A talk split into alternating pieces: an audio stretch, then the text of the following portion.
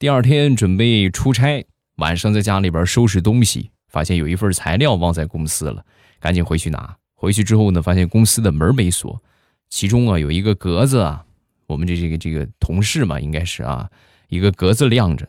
我过去一看，谁谁这是啊？就是没见过你，你谁呀？你干嘛呢？说完，这哥们儿默默的从背包里拿出了一顶假发，戴上了。哦，原来是我们部门的程序员啊！你说这大晚上的让我发现了这么大的秘密，你应该不会杀我灭口吧？大哥饶命啊！上有小，上有老，下有小啊！大哥，马上有未来，周三开始我们今天的节目。上个星期啊，爸妈去找朋友玩去了。啊，中午呢就不回来了。不回来之后呢，这个午饭呢就由我自己来解决啊。自己解决的话，我就很简单了，随便叫了个外卖啊。叫了外卖之后呢，送餐小哥送到了。送到之后，我吃完饭，爸妈回来了啊。回来之后又说：“哎呀，没吃饭，朋友临时有事去不了了，中途又折回来的啊。”那没办法，那赶紧又点了一份。你说巧不巧？同一家的外卖，还是那个外卖小哥送的。我先前点的那一份啊。刚送到，没过一会儿啊，还是他来送，又送过来了。送过来之后呢，就是弱弱的问了我一句：“哎，你不是刚吃完吗？怎么又饿了？”啊，说完我也很尴尬，我说：“刚才那是那个啥，那个是我自己，现在我爸妈在这儿啊，这个给爸妈叫了一份。”说完他更疑惑了：“不对呀，你第一份点的那个就是三人份的外卖呀，你自己全吃了。”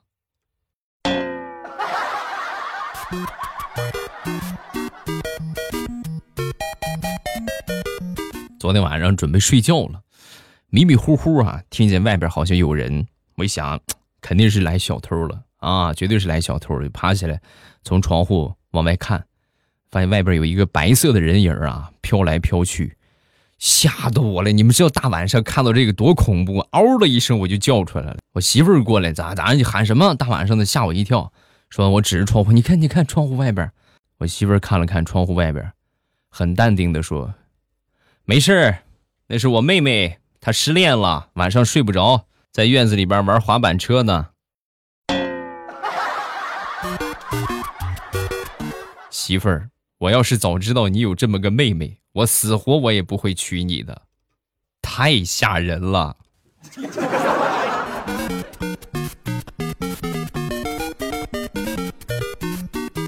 说一个我之前上班的一个经历啊，这是一个好事啊。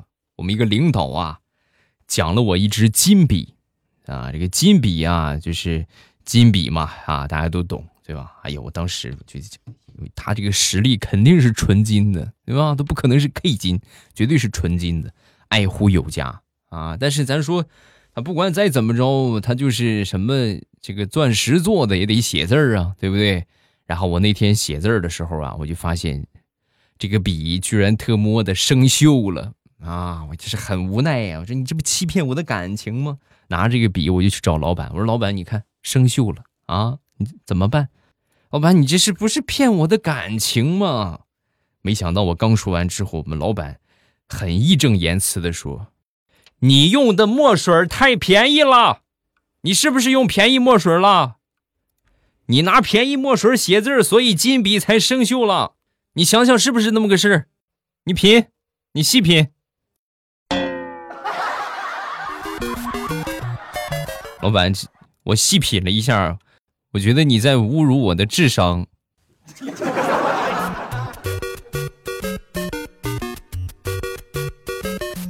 前两天好哥们儿过生日啊，过生日之后呢，我这个媳妇儿很很大方，给了我一千块钱的红包。拿着一千块钱，那是哎呦跳起来了，我开心的都，我的天，这多长时间没见着这么多钱了？然后就出去请我这个好哥们儿吃饭啊，吃完饭之后呢，这个准备娱乐消费一下，就发现也没有什么可以娱乐的地方啊，然后就回来了。回来之后呢，我媳妇儿就问我怎么样啊？啊，出去干啥去了？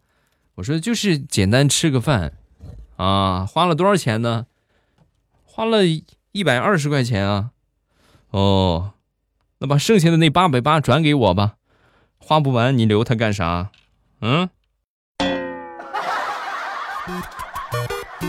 啥也不说了，太难了。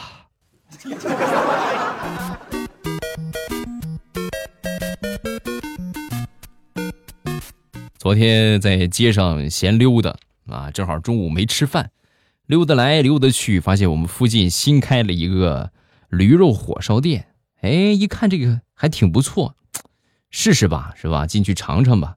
然后就来到这个店铺啊，进去之后要了个驴肉火烧，来了份驴杂汤啊，这个等着吧。等了一会儿之后呢，左等右等，就是不来啊，就是等不来。同志们，我汤都喝完了，先上的汤啊，汤好上嘛，是不就是水兑点调料啊？汤喝完了还没来，饮料也喝的差不多了，还没来。我起身我就问我说：“老板，我那个驴肉火烧什么时候能做好啊？啊，你别跟我说驴跑了啊！”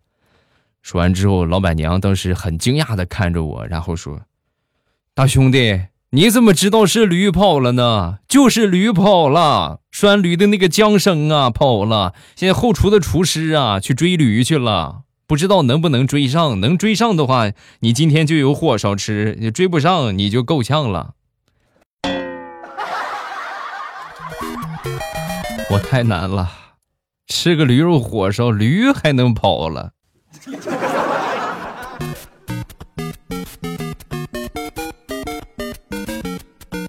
我们都知道，这个中华文化博大精深啊，其中有一个小的分支就是民间的偏方啊。这个民间偏方还真是不少，你也别不信啊，我还真的有一些偏方亲身经历过，特别的有效。你比如说我小的时候说话有点结巴，你们现在听不出来我结巴吧？我都是那时候治好的。啊，上医院里边什么好多地方治了好多的地方啊都没有治好。后来呢，我爸为了治好我的结巴，就打听了一个偏方，在打雷的时候啊，打雷的一瞬间，啪就狠狠的抽一抽那个结巴人的一个嘴巴啊，就谁结巴就咔抽他一个嘴巴，结巴就好了。我爹看了看我，当时又看了看那个大师，就说：“这个大师，你这个招真管用吗？”说完，这个大师微微一笑。信则灵，不信则不灵。于是，在一个月黑风高、电闪雷鸣的晚上，我爹啪啪啪啪啪连抽了我好几十个嘴巴子呀！不是说一直在打，主要是他找不准那个时机，你知道吗？你怎么能和雷声正好一块呢？就打一个，要么早了，要么晚了，就。就没有一个嘴巴子是和雷同时的，所以抽了我整整一晚上啊！那天晚上之后，我都明显感觉我这个脸都胖了一圈人本能的求生欲望在那一刻就爆发出来了。实践告诉我，如果我再不好好练习说话的话，以后每当打雷，我就逃不了这个厄运。所以从那天起，我就开始每天练习说话，每天练习说话。哎，结巴就好了。你看看，你说这民间偏方多管用啊！真是该谢谢那个天打五雷劈的大师啊！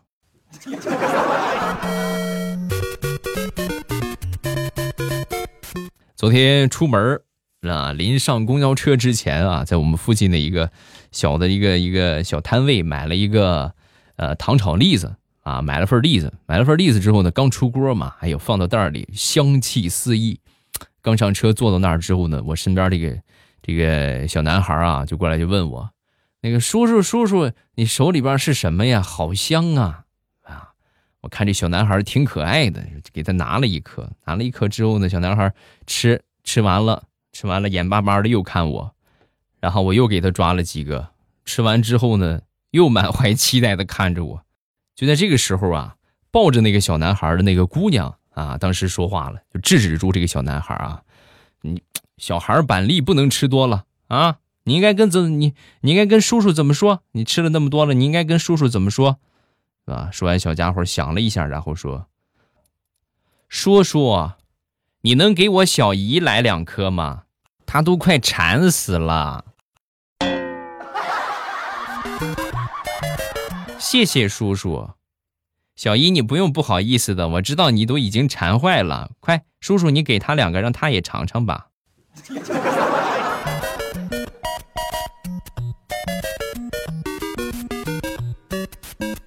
我的表妹上个星期呢去驾校学车啊，这个临学车之前呢，这个教练啊，呃来到他们的面前开始训话嘛。嘛，说完这个教练指着这个驾校的池塘就说：“好几年之前啊，我们这个驾校有一个女学员啊，来学习的时候啊，分不清油门和刹车，直接带着一车的人歘一下就窜进了那个池塘啊。”说完之后。底下人一群人哄堂大笑啊！我的天哪，还有这种事吗？啊，大家都开心坏了。笑完之后啊，这教练接着又说：“没想到啊，万万没想到啊，今年他又来了。来吧，指着我表妹，就是他，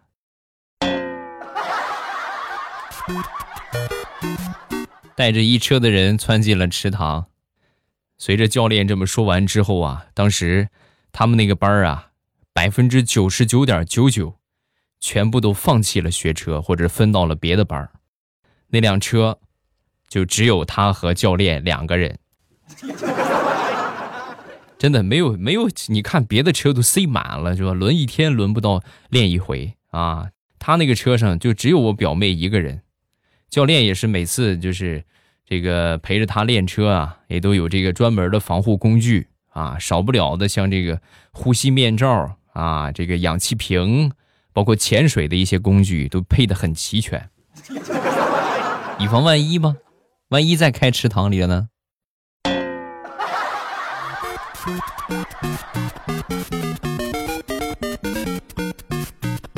地雷最近呢有点失眠。啊，在失眠之后呢，突然就想起了他的前女友啊，他这前女友呢是个护士，然后那天呢就给他前女友打电话啊，说这个你看我最近老是失眠，你能不能给我弄点感冒药啊？啊，不是感冒药，我弄点安眠药啊。说完之后，他他这个前女友当时就，哎呦，失眠了呀，哎呦呵，哎呦这真是个好事儿哎，不给，活该，不帮你弄。说完之后，地雷就说：“行吧，反正你这么说就是不想帮我，我也有招儿我不是，我不是失眠了，我就是不想活了。最近我想自杀啊！”说完，他前女友秒回：“哎呦，自杀呀！你跟我说你住哪儿，我给你拿瓶大的过去，好吧？等不了了，我都快！你跟我说住哪儿，我给你找瓶大的，我给你找瓶两斤的，保证你吃上就死。”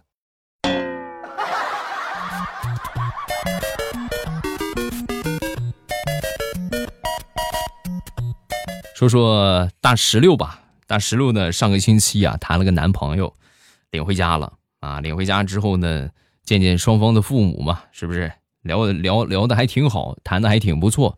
大石榴的哥哥回来了，回来之后呢，仔细的打量了一番这个男朋友啊，当时就说：“干嘛找个这么丑的？”说完之后，这个男的当时脸色就一下就变了啊，挺尴尬的。那自己家人嘛，大石榴不会跟他哥客气啊！当时站起来，咔一拍桌子，说什么呢？你我带朋友回来，你放尊重点行不行？什么就找个这么丑的？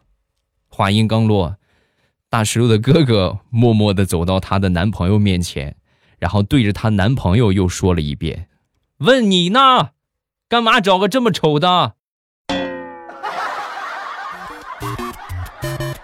然后。大石榴和他哥哥两个人就追逐了起来，大石榴在他的身后拿着菜刀。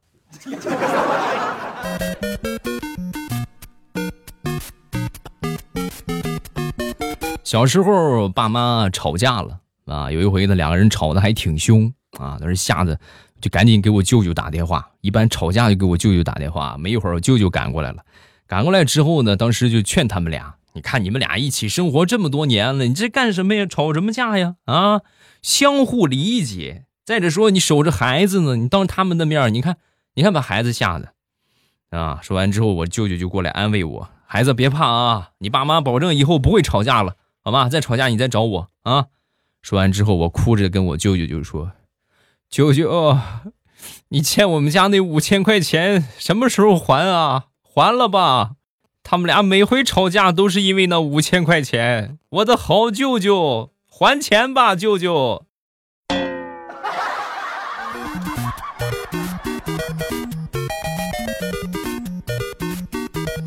小时候很淘气，淘气孩子的家长啊，一般都有自己的方法来让孩子不淘。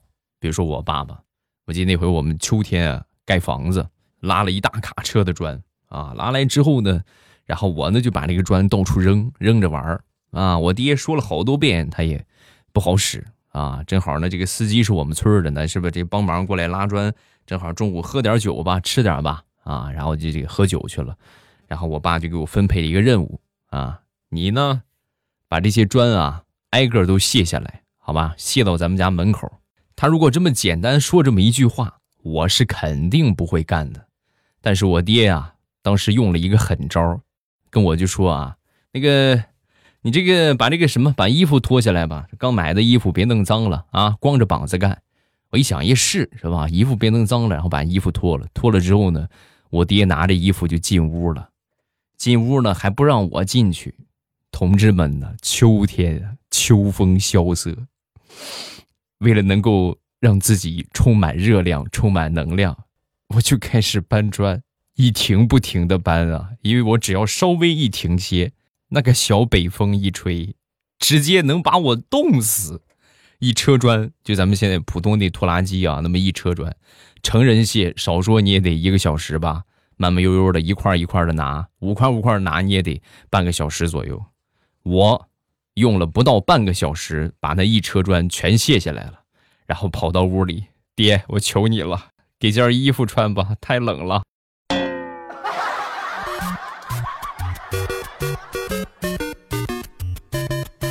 说说我上初中吧，那个时候啊，我是第一次被学校评选为干班班干部。啊，那时候选了一个数学课代表。我第一次去办公室啊，敲门进去之后，有一个老师就问：“你找谁呀？”，啊然后我说：“我找数学老师。”话音刚落，正在伏案工作的所有老师集体抬起了头。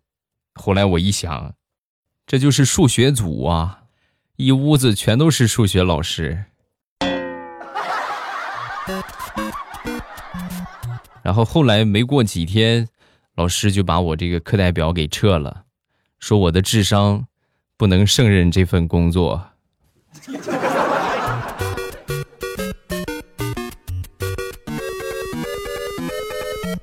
同事读小学的儿子，啊，他这个同桌呀是一个很漂亮的小女孩，也是学习委员，啊，后来呢老师就改了规则，找同桌啊，只要双方都同意。可以自由组同桌，这小家伙，他原来的同桌这么好的条件，没有找个更好的啊？人家原同桌还愿意跟他维持同桌的情况之下，小家伙撇下人家去找了自己的好兄弟做同桌，一个一百多斤的小胖子。回到家之后，很得意的跟他爸爸就说：“爸。”我换同桌了，我早就想把他换了。我小姑娘家家的，一点共同语言都没有。我现在可幸福了，爸爸。啊！说完之后，他爸爸默默的瞅了他一眼，然后说：“哎，这个愚蠢的样子，颇有我年轻时候的风范呢。”儿子，等你长大，你会后悔的。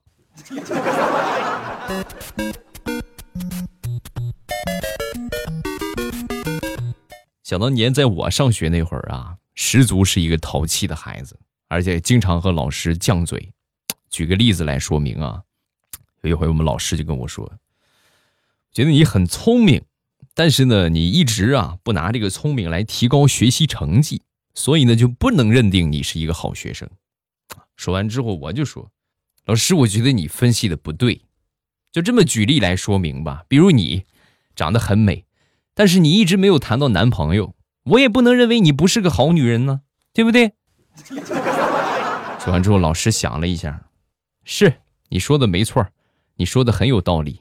今天放学之后，老师会单独去你们家，和你的爸爸妈妈探讨一下你所说的这个理论啊。晚上放学回家等着我啊！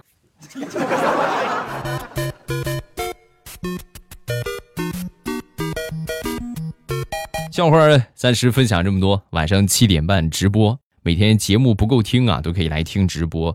每天的播时间很长啊，早上七点半我还起不来啊，越来越懒了。八点直播吧，早上起来改到八点，然后晚上的咱们七点半开始啊。因为为什么早上播的晚了呢？因为播的晚一点，下播能下得晚啊。咱们以前七点半播的话，到十点半就差不多了。